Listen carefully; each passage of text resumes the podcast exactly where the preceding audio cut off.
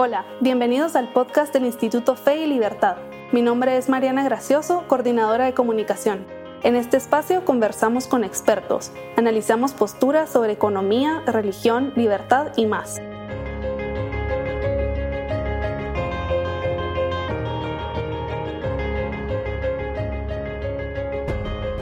Bienvenidos a un nuevo episodio del podcast Fe y Libertad. Los empresarios y emprendedores son de gran importancia en el desarrollo de un país, pues gracias a ellos se generan oportunidades de crecimiento para la sociedad. En el instituto creemos que ser empresario es una vocación y responder a esa llamada trae consigo ciertas responsabilidades y retos. A esa llamada se le conoce como vocación empresarial y para hablar sobre ella hoy nos acompaña Verónica Spros de Rivera. Ella es directora ejecutiva de Empresarios por la Educación e investigadora asociada en el Centro de Investigaciones Económicas Nacionales, CIEN. Verónica es licenciada en Administración de Empresas y máster en Economía por la Universidad Francisco Marroquín, en donde ha sido catedrática en cursos de Economía desde 1992. Además es columnista semanal y miembro del Instituto Fe y Libertad. Muchísimas gracias, Vero, por, por acompañarnos hoy y bienvenida a este programa. Muchas gracias por la oportunidad de hablar de este tema que es realmente apasionante. Muchas gracias a usted. Quería empezar em, preguntándole si usted podría definir eh, qué es la vocación empresarial. Si, si, existe alguna diferencia entre un empresario que ve su trabajo como una vocación y uno que no.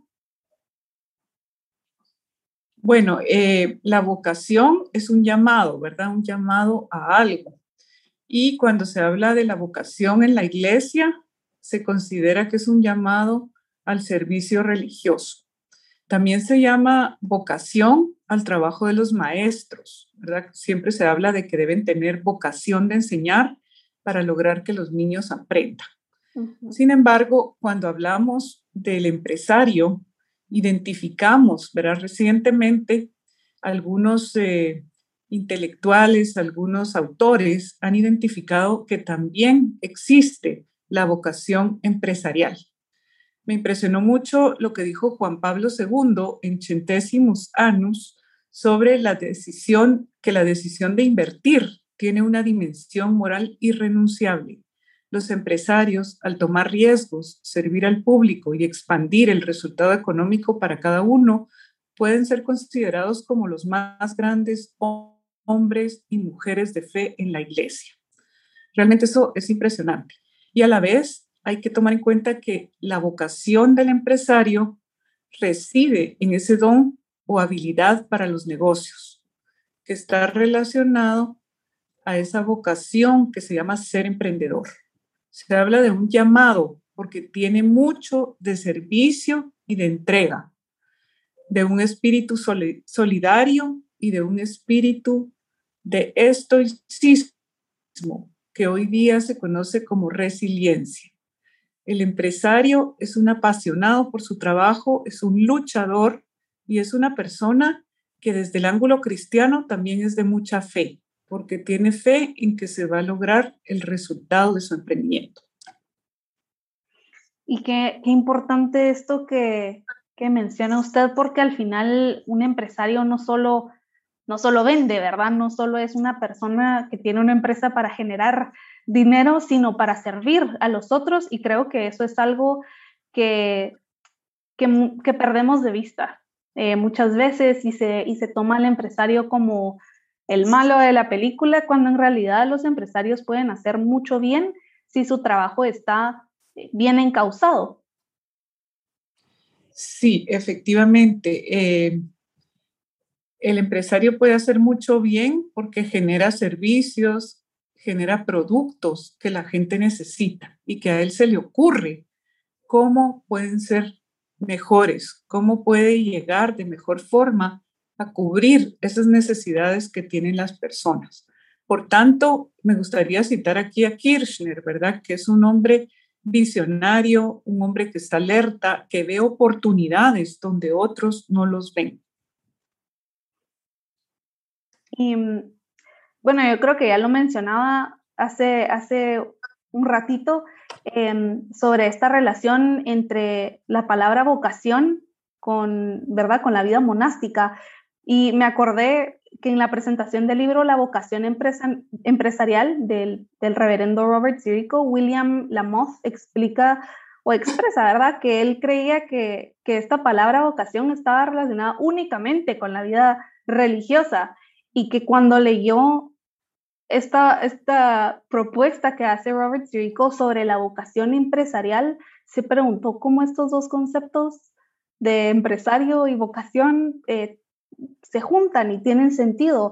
Y, ya nos ha explicado un poco sobre esto, pero quería preguntarle si quisiera profundizar un poco más eh, y, no sé, tal vez preguntarle cómo respondería usted a esa pregunta.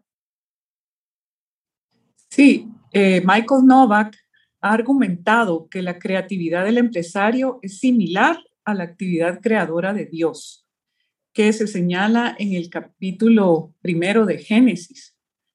La vocación empresarial es un llamado sagrado, similar a ser padre o madre, aún sin ser tan sublime.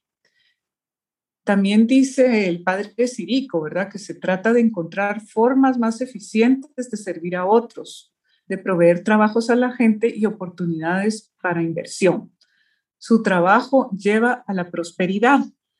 Esa es la vocación, ¿verdad? Esa vocación de realizar un trabajo que seguramente es arduo o va a ser arduo, nunca va a ser fácil el trabajo de un empresario, pero él tiene una visión, una visión de generar valor, de generar prosperidad.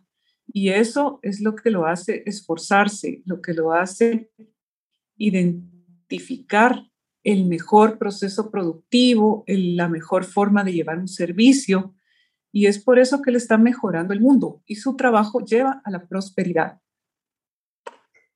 Sí, y bueno, creo yo, como usted dice, al asumir la vocación empresarial, este sentido de trabajar se modifica, no solo es trabajar para generar ingresos, para alcanzar una meta personal eh, o para sobrevivir, ¿verdad? Meramente, sino, como dice usted, trabajamos para generar empleos dignos y mejorar la calidad de vida de las personas que se relacionan con, mi emprendimiento.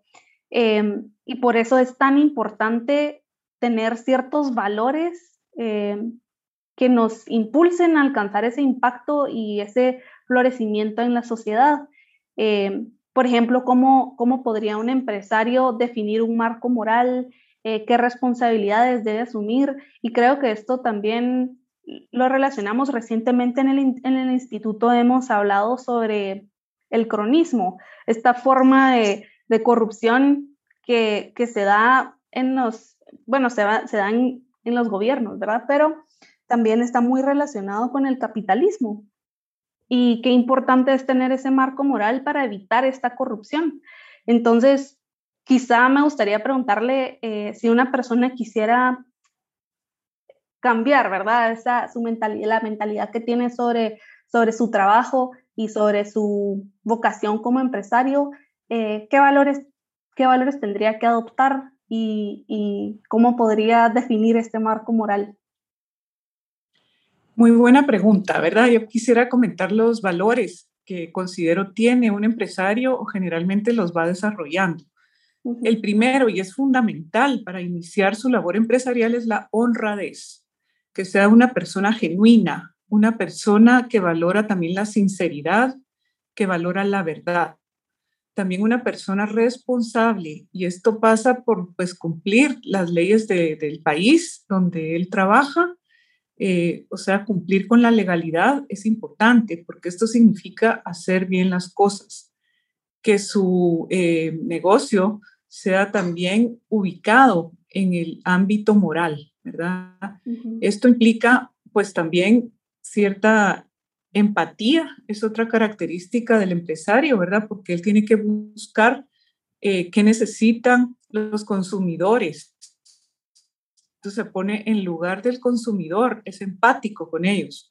Y a la vez también tiene solidaridad. Y la solidaridad se manifiesta mucho hacia adentro de la empresa con sus colaboradores, con los proveedores, con sus clientes. Verá, muchas veces hay que buscar cuál es la mejor manera de hacer un negocio o qué necesidades va a tener un empleado y ahí se denota la solidaridad. Eh, yo diría que la mayor tarea que realiza un empresario es lograr, por ejemplo, que se junte para la planilla de fin de mes.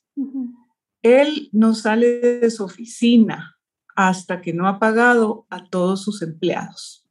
Y eso es un alto sentimiento noble y moral, además de responsable, ¿verdad? Porque él está velando para que cada uno obtenga esa retribución que se ha acordado a través de un contrato, sea este verbal o sea escrito. Creo que esa es una de las mayores tareas del empresario.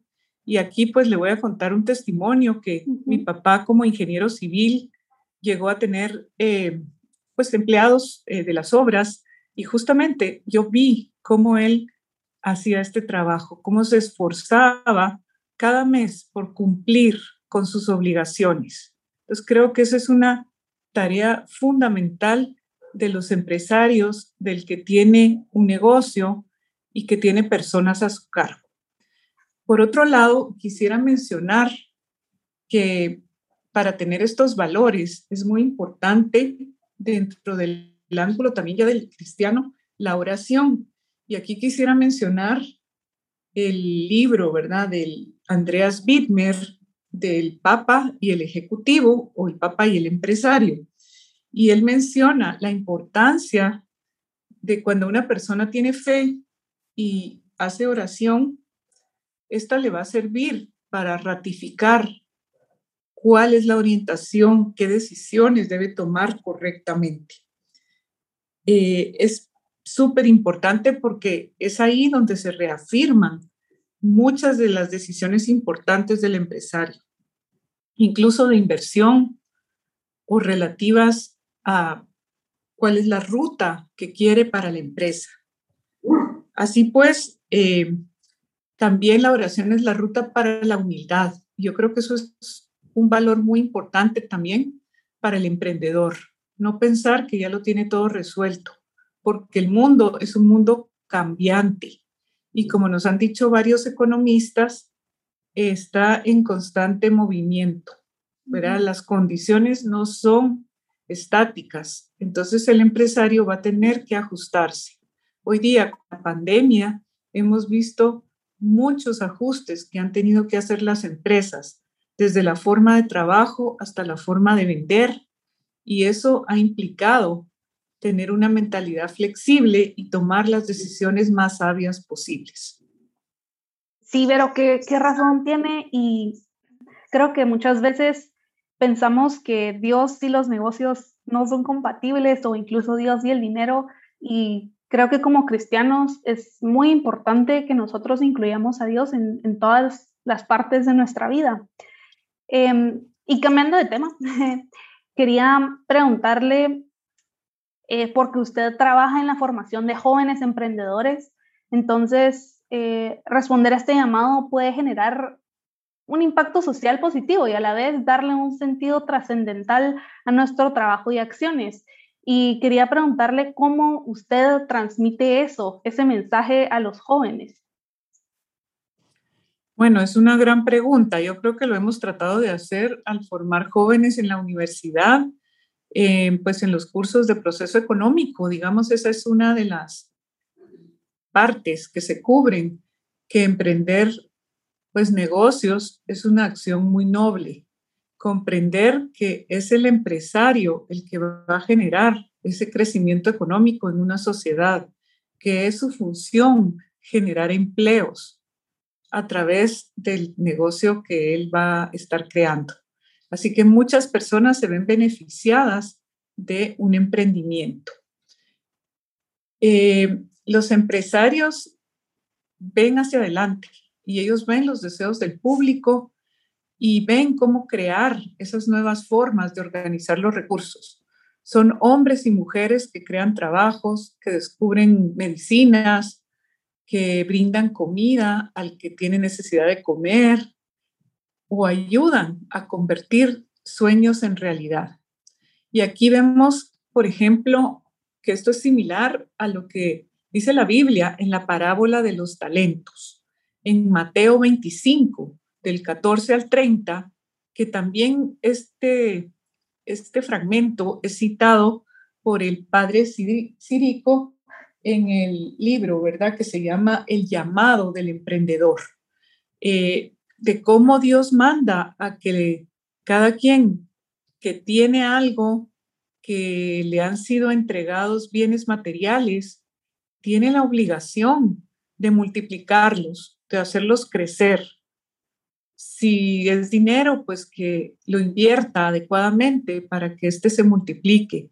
Si son dones que uno tiene, pues ponerlos al servicio de los demás.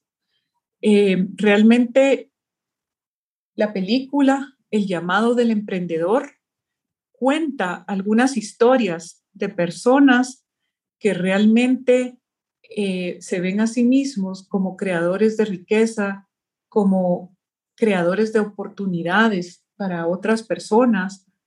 Eh, así que, pues yo creo que cómo enseñarle a los jóvenes a través del ejemplo.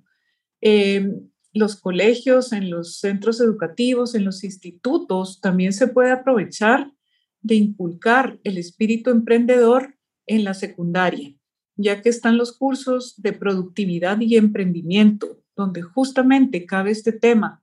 Sin embargo, no hay mucha gente capacitada o algunos docentes no saben cómo llevar este contenido a los estudiantes. De ahí la importancia de que los empresarios también se acerquen a las escuelas, se acerquen al sistema educativo y puedan ir dando sus testimonios porque muchos jóvenes necesitan esa figura con la cual sentirse identificados. La figura de un mentor es fundamental para que una persona pueda ser exitoso en un emprendimiento que surge. Así pues, que sí hay formas de participar y de ayudar a que los jóvenes vayan creyendo que ellos también pueden ser emprendedores. Sí, creo que eso es muy importante. Y ahorita que estaba hablando, se me ocurrió, ¿verdad? Que este llamado a, ser emprendedor, pues es para todos, no, no es, no necesariamente tengo que tener una empresa con 500 empleados, sino puedo tener un pequeño emprendimiento y, desde ya empezar a responder a este llamado. Em, y eso me parece a mí también, también muy inspirador, porque, porque mi trabajo vale independientemente de, de ese impacto, digamos, que pueda tener, ¿verdad? Mi trabajo vale, aunque sean dos empleados o cinco o, o cien o mil. Em, y vamos a ir terminando. Me gustaría hacerle dos preguntas finales. La primera es, ¿cómo podemos responder activamente a ese llamado profesional? Bueno, una forma es escuchando la voz de Dios, escuchar ese llamado interior a emprender si tienes el llamado a servir, sigue explorando. El llamado es a estar alertas, como nos indicaba Israel Kirchner, que obtuvo el premio Nobel por sus trabajos descriptivos de cómo es el empresario y cuáles son sus características. Kirchner nos decía que el empresario ve oportunidades donde otros no las ven. Es una persona curiosa, es una persona que lee, es una persona que está constantemente viendo qué sucede en su país, qué sucede en otras latitudes y ve que hay vacíos, que hay espacios para ofrecer algún servicio o algún producto.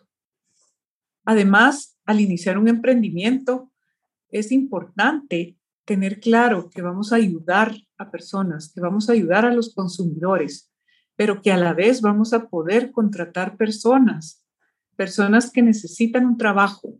Quisiera mencionar que en Guatemala se necesita mucha creación de empleos. Imaginen que cada año terminan cerca de 160 mil jóvenes la secundaria y solamente se crean cerca de 30 mil a 40 mil empleos formales cada año.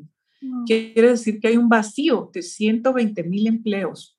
Además de que cada año están llegando cerca de 100.000 personas deportadas de los Estados Unidos, personas que también necesitan trabajar. Entonces vemos que las necesidades de generar trabajo son muy fuertes. Entonces, promover las empresas, promover emprendimientos, viene siendo una ayuda para muchas personas que pueden tener una fuente de ingresos para su familia. Entonces, la persona que tenga el llamado a emprender, a generar riqueza, a generar inversión y a generar empleos, que siga su llamado. De lo contrario, podría estar siendo desobediente a Dios. Wow, qué, qué potente lo que acaba de decir. Muchísimas gracias, Vero.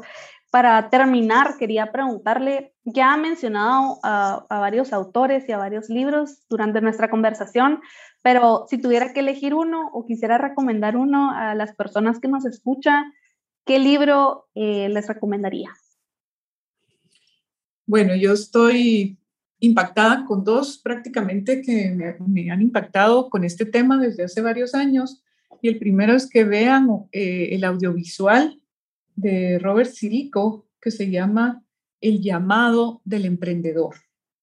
Este nos cuenta las historias de, de varias personas, incluyendo la historia de una persona que nació en China, en China comunista, y que emigró a, Hong Kong, ¿verdad? Es la historia de Jimmy Lai.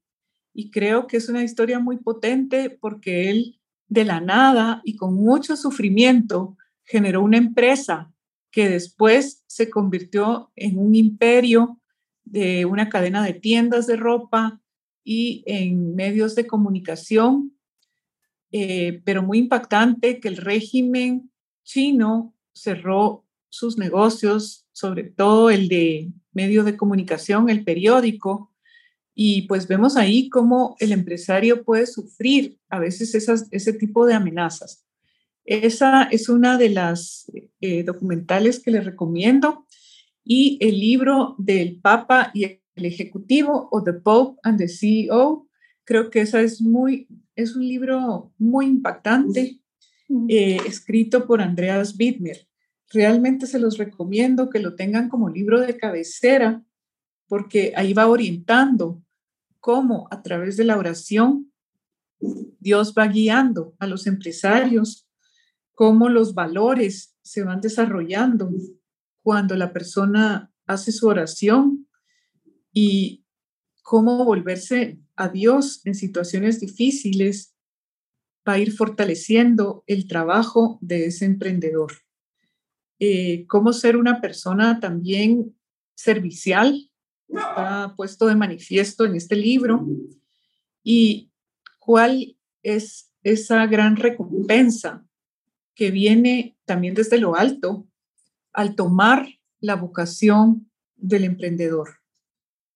Leamos bastante del tema y sigamos comentándolo porque es apasionante y creo que hay mucho por descubrir en este tema. Sí, definitivamente. Y gracias por estas recomendaciones. Las vamos a, tomar en cuenta y las vamos a poner también en la lista para verlas. Muchísimas gracias, Vero, por, por acompañarnos hoy eh, y también por compartir con nosotros este episodio. Gracias. Mi perro me acompaña, así que feliz noche a todos. Gracias, Vero. Muchísimas gracias a todos los que se unieron en esta transmisión. Esta semana publicaremos contenido relacionado con el tema del llamado empresarial, así como del impacto social que este puede llegar a tener. El miércoles 20 publicaremos un nuevo episodio de Entre Amigos en nuestro canal de YouTube con el empresario Stefan Witkowski sobre emprendimiento, obstáculos y potencial de desarrollo económico en Guatemala. No te lo puedes perder. Para más información, Pueden visitar nuestra página web www.feylibertad.org o seguirnos en Facebook, Instagram, LinkedIn y YouTube, en donde nos encontramos como Instituto Fe y Libertad. Muchas gracias por acompañarnos y nos vemos a la próxima.